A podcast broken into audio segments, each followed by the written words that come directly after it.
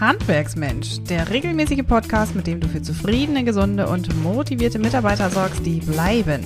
Hier ist deine Gastgeberin Maren Ulbrich.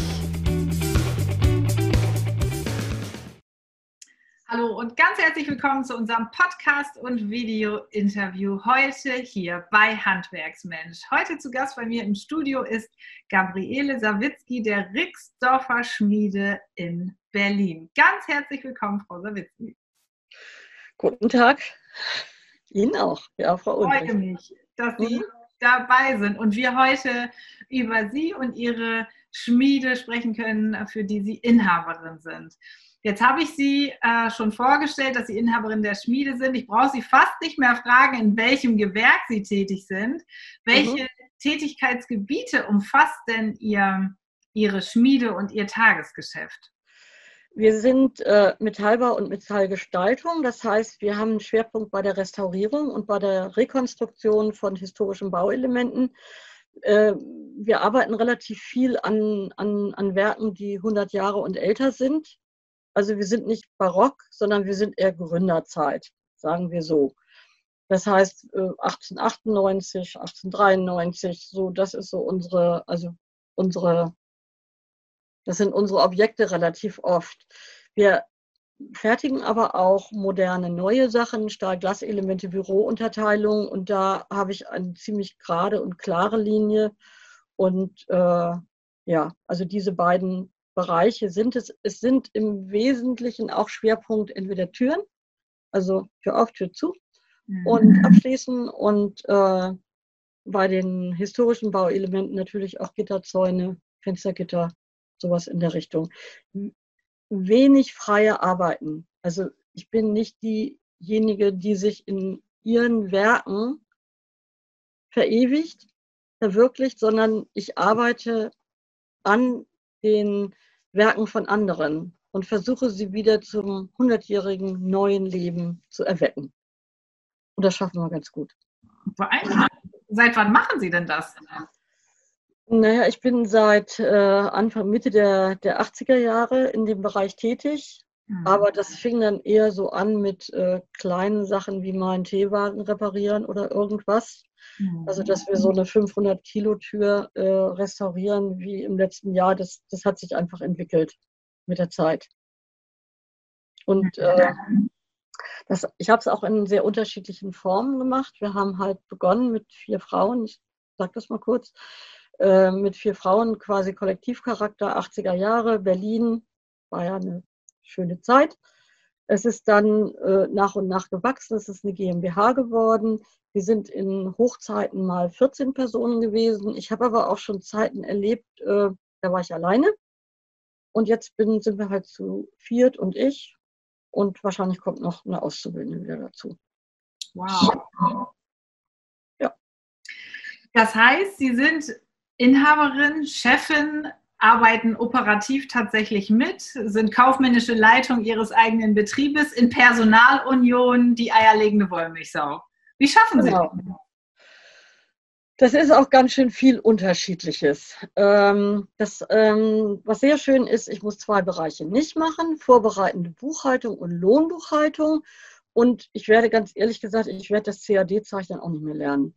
Das heißt, das delegiere ich an, an die jüngere Generation und äh, ja, und äh, dafür äh, halte ich mich ein bisschen aus dem Schleppen raus.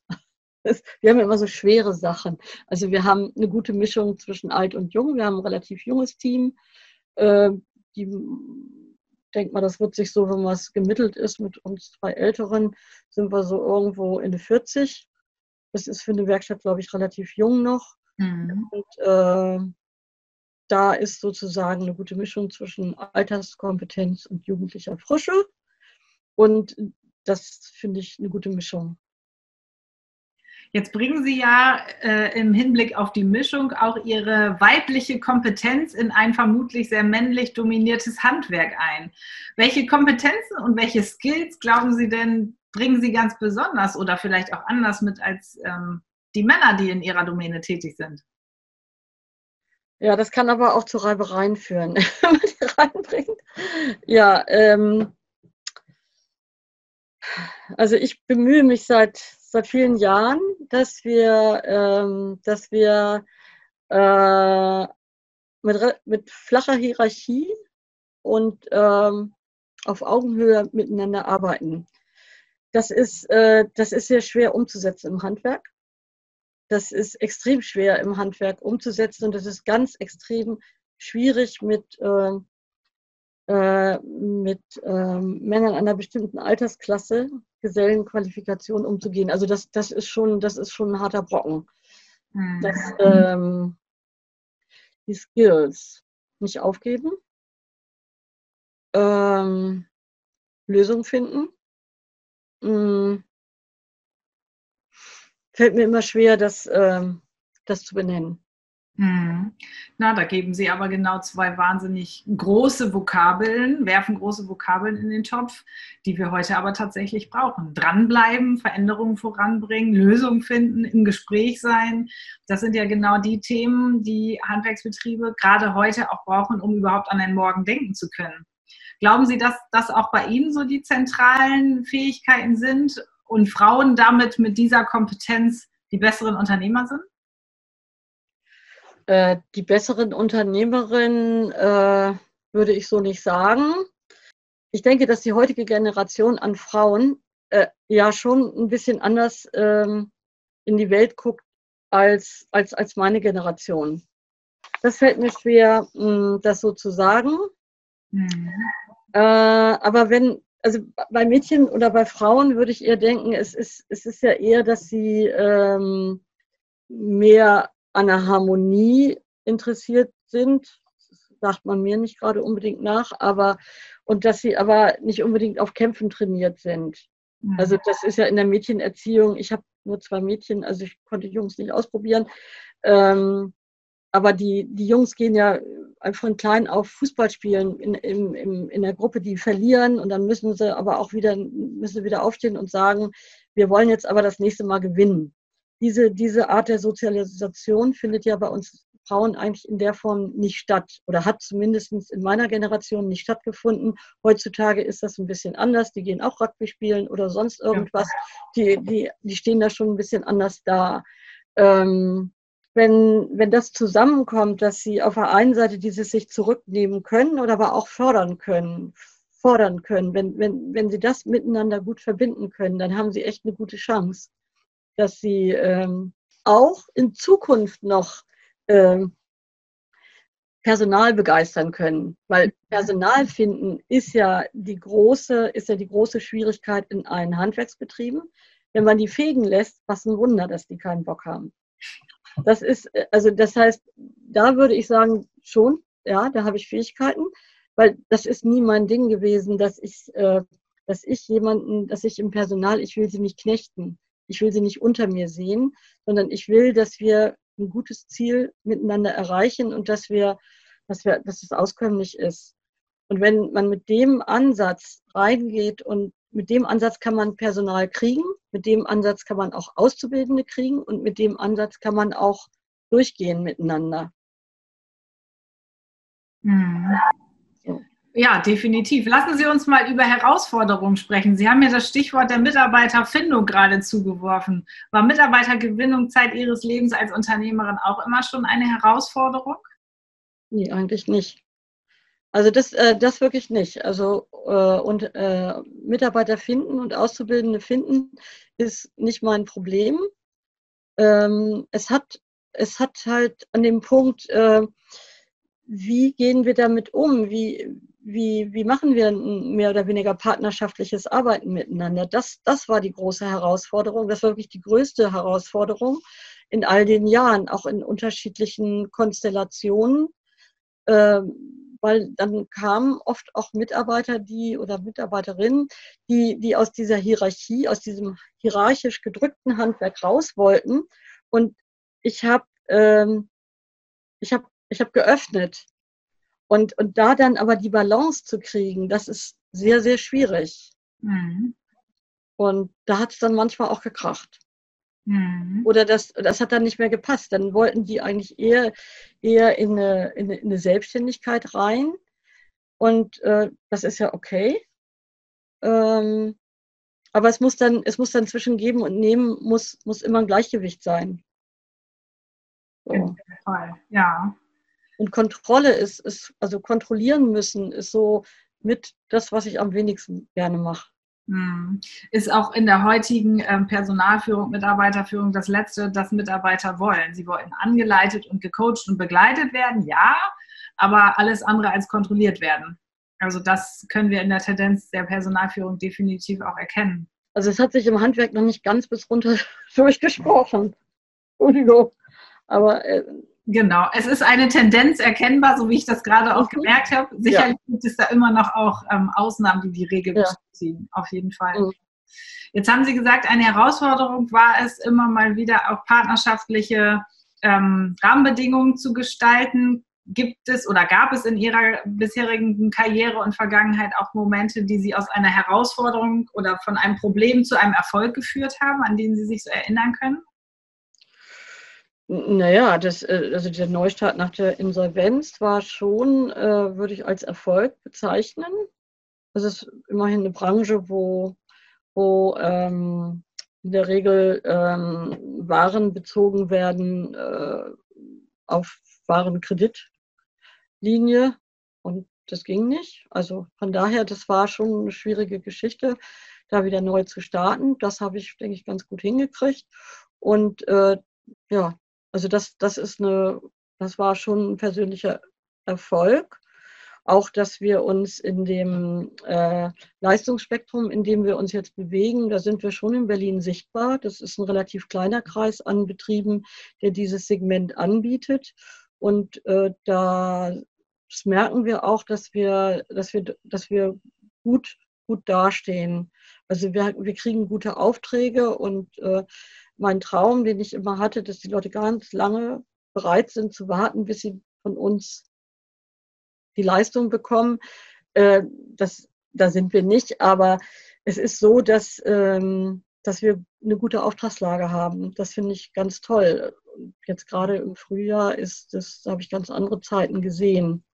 Mhm. Und dann äh, bin ich dreimal gewürdigt worden mit Preisen. Das hat mir schon auch was äh, bedeutet. Das eine Mal war äh, Franz von Mendelssohn Medaille von der Handwerkskammer. Da war ich sehr überrascht, dass ich diesen Preis und dann auch den ersten noch gekriegt habe. Das fand ich ganz, ganz toll. Dann gab es von der Senatsverwaltung in 2014 mal, haben sie sogar nochmal einen Sonderpreis für mich gemacht. Das hat mich auch sehr gewundert. Das ging aber auch so mehr in CSR-Richtung. Äh, und dann gab es den Metallbaupreis und das war wirklich eine fachliche Würdigung. Das war super toll. Und da habe ich auch gemerkt, das macht richtig viel aus im Umgang äh, mit äh, Fachkollegen. So, also, also Ihre Anerkennung, meinen Sie? Anerkennung, ja. Das hat, das hat sehr viel ausgemacht. Das hätte ich gar nicht gedacht. Äh, und es hat auch für mich viel bedeutet. Das glaube ich Ihnen sofort. Sofort. Ähm, das macht ja auch mental etwas mit Ihnen. Äh, diese eine oder gleich mehrere Anerkennungen zu bekommen, stärkt sie ja auch emotional in ihrem Auftreten, in ihrem täglichen Tun und Treiben und bestärkt sie ja noch viel mehr, morgens für das aufzustehen, für das sie sich entschieden haben. Ganz ja. toll. Ganz toll. Ja. Gut. Was glauben Sie denn, warum es immer mehr Mädchen oder zunehmend auch Mädchen und Frauen schwerfällt, ins Handwerk zu gehen oder auch ihr Handwerk ähm, anzunehmen? Haben Sie da eine Idee? Ähm, also sagen wir mal so, bei den Tischlerinnen hat sich ja einiges geändert. Bei den Tischlerinnen ist es ja so gewesen, dass dann sogar mehr als 20 Prozent Mädchen die Ausbildung gemacht haben. Das ist gigantisch für, fürs Handwerk. Im Metallbau, ich bin im Gesellenprüfungsausschuss aktiv auch, ähm, hat sich überhaupt nichts verändert. Da sind irgendwie mal, sind welche dabei von 60, mal sind zwei. Und vielleicht auch mal drei, aber dann, dann hat sich das auch schon. Also das ist ja weit von 20 Prozent entfernt. Ja. Ähm, ich äh, denke auf der einen Seite, dass das Handwerk im öffentlichen Leben wenig sichtbar ist. Das heißt, es gibt, gibt keine Berührungsmöglichkeiten. Äh, dann Mädchen, gewerblich-technischer Bereich ist auch schwierig. Also sie, sie sehen wenig Vorbilder in dem Bereich. Und dann hat es ja aber sehr, sehr viele Modellprojekte gegeben, um Mädchen in diesen Bereich reinzukriegen. Und also ich verfolge das jetzt seit über 30 Jahren. Und es waren immer, immer ähm, Projekte, die vielleicht vier, fünf Jahre gingen. Und dann waren die Mädchen auch eine Zeit lang da und dann sind sie wieder rausgegangen, weil ihnen das meistens, ähm, ich muss einfach sagen, vom Ton auch ein bisschen äh, zu, äh, zu streng war. Oder auch sagen wir, die, also ich persönlich mache es wirklich auch daran fest, die Witze sind zu schlecht. Schlicht und ergreifend, die Witze sind zu schlecht, die sind zu stark sexualisiert, prägt und die Mädchen äh, müssen sich immer immer auf einem dünnen Eis bewegen und sie müssen immer aufpassen, dass sie bloß nicht sagen, was man auch nur in Richtung Sexualität interpretieren könnte. Da haben sie irgendwann die Schnauze voll. Hm. Um das mal ganz brachial auszudrücken. Was müsste denn passieren, damit sich das Bild ändert, damit sich auch das Verhalten oder der Ton, wie Sie ihn gerade skizzieren, verändert und mehr weiblicher Nachwuchs fürs Handwerk generiert werden kann? Ich glaube, es müsste überhaupt erstmal eine Sensibilität für das Thema entwickelt werden und das muss nicht bei den Frauen entwickelt werden, das muss bei den männlichen Kollegen entwickelt werden. Und ich weiß nicht, wie man da ran kann, keine Ahnung. Es ist auch nicht äh, meine Aufgabe, das zu tun. Ich denke, die, die, die Frauenbetriebe, die haben das für sich gelöst oder die mit mehrheitlich Frauen, die sagen, wir wollen es nicht. Wir wollen es nicht, also machen wir das jetzt einfach unter uns aus. Ja, dann ist der Umgangston anders. Wir brauchen uns nicht irgendwie Gedanken machen, dass, da, dass wir was Falsches sagen oder so. Und äh, das ist dann einfacher. Und bei mir im Betrieb weiß ich auch, dass ich das vorgeben kann. Mhm. Und da passiert es auch nicht. Jetzt haben wir im Vorgespräch ja auch überlegt, fernab des Umgangstons im Handwerk, was können wir tun, um sozusagen den Zugang zu, ähm, zu potenziellem Fachkräfteangebot ähm, zu schaffen. Sie haben gesagt, wir öffnen die Türen regelmäßig, wir, ja. wir schaffen Möglichkeiten, um in Verbindung zu treten mit möglichen Bewerbern. Ja, welche Möglichkeiten gibt es, um eben den Zugang zu weiblichem Fachkräftepotenzial zu schaffen? Den Zugang zu schaffen, das schafft man ja immer noch. Also einmal durch, direkte, durch direkten Kontakt. Also wir haben relativ viele weibliche Praktikantinnen gehabt, die entweder jung waren oder wir haben Kurse, wir haben auch Kurse mit, mit, äh, mit äh, Kindern und Jugendlichen gemacht. Ähm, Feuer begeistert. Also gerade Schmieden ist, ist hervorragend. Schmieden ist ein hervorragender Öffner.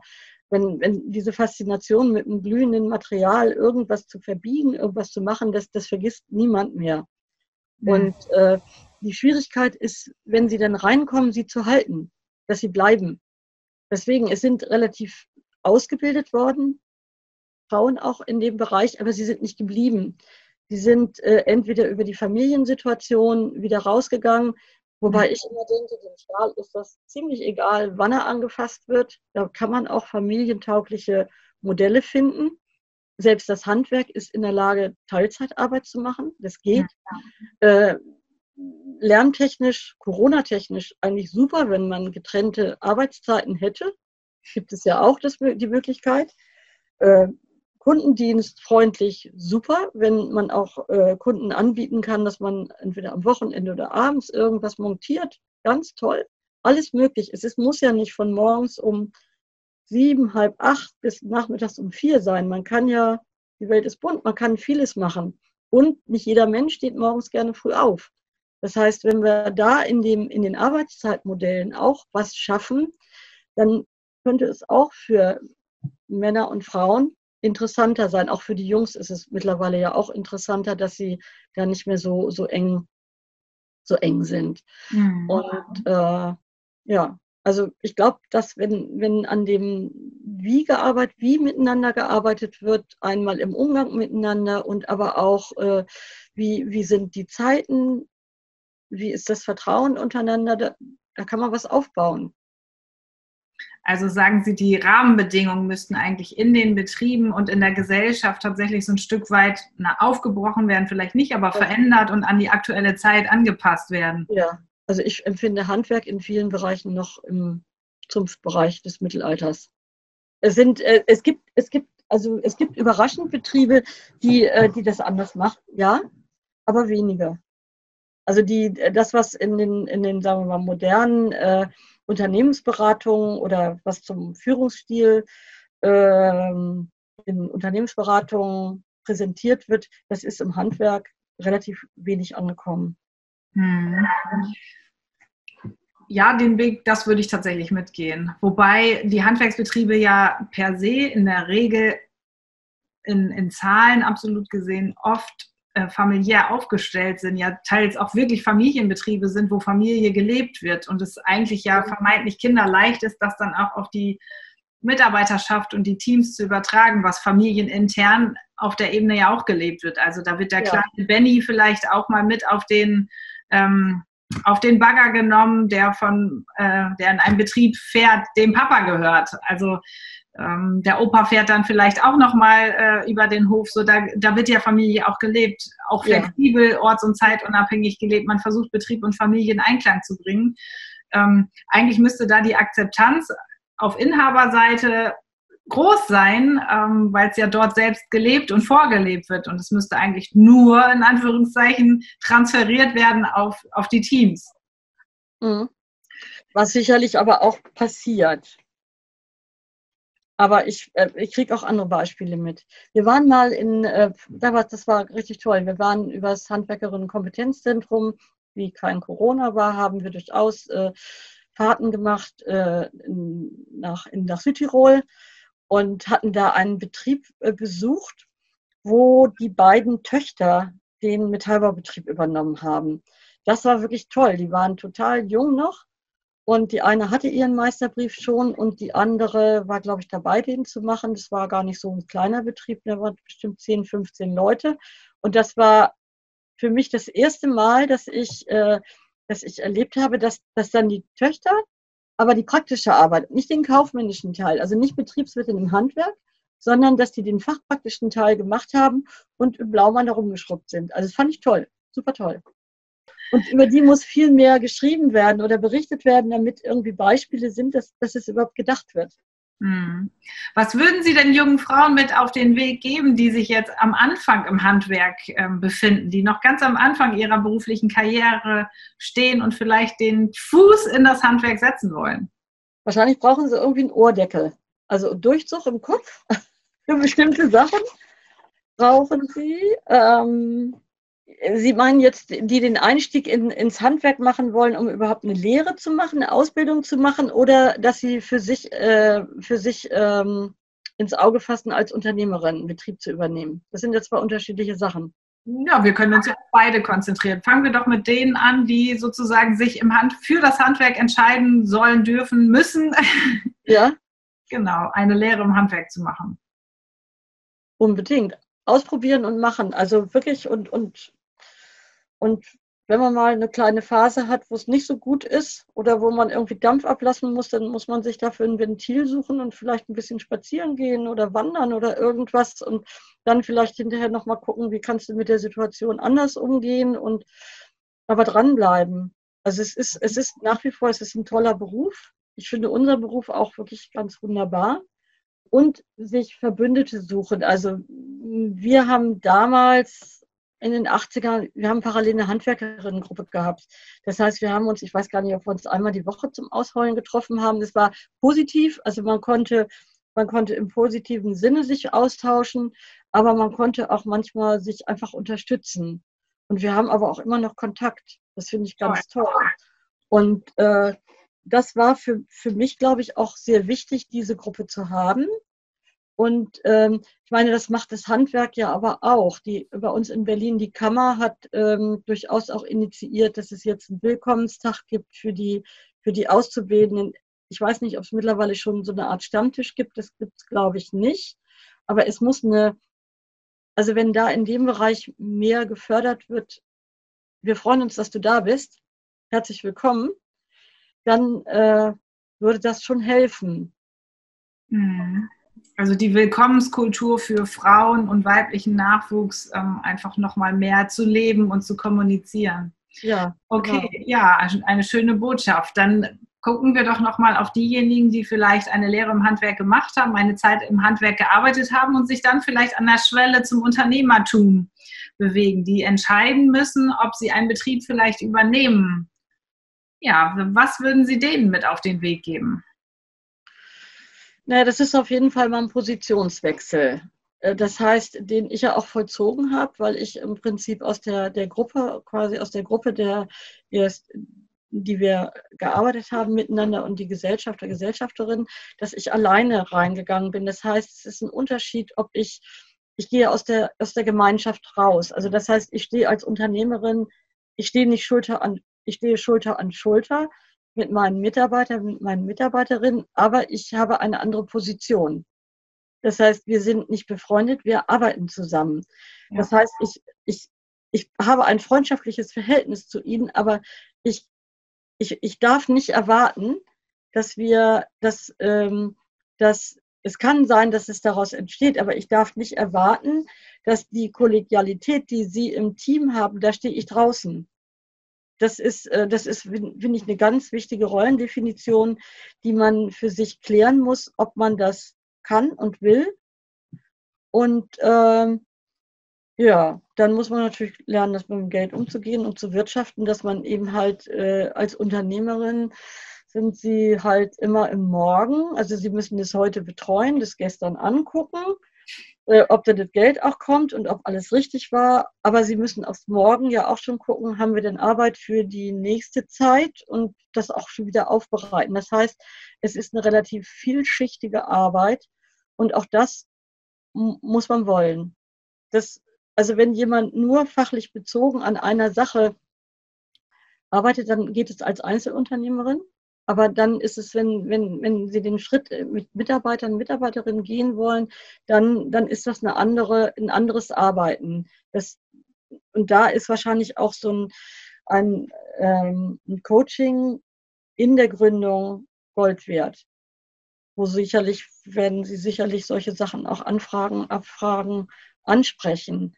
Mhm. Äh, sicherlich ja. ein Punkt, ähm, den Sie ansprechen, dass sich Selbstbewusstsein dessen, was ich denn eigentlich möchte und zu was ich in der Lage bin, ähm, welche Grenzen möchte ich auch ähm, erfahren oder welche möchte ich nicht erfahren. Also das, was Sie gerade beschrieben haben, heißt ja, als Unternehmer auf der Bühne zu stehen, auch mal klare Kante zu zeigen im Sinne von Entscheidungen treffen, Entscheidungen, die nicht immer überall Anerkennung finden, ähm, vermitteln müssen, alle Zeitperspektiven gestern, heute und morgen in den Blick zu nehmen und eben auch diesen Management-Aspekt einfach ähm, mitzubringen oder zu erlernen, der heute viel mehr gefragt ist als in den letzten Jahrzehnten. Dann denke ich aber noch ein ganz wichtiger Punkt ist, dass, dass sie wirklich äh, dass sie von Anfang an daran denken sollten, dass es eine Altersversorgung sein muss, dass sie äh, also es gibt viele Unternehmer, Unternehmerinnen, die dann irgendwie ohne Krankenversicherung rumhantieren. Das geht gar nicht.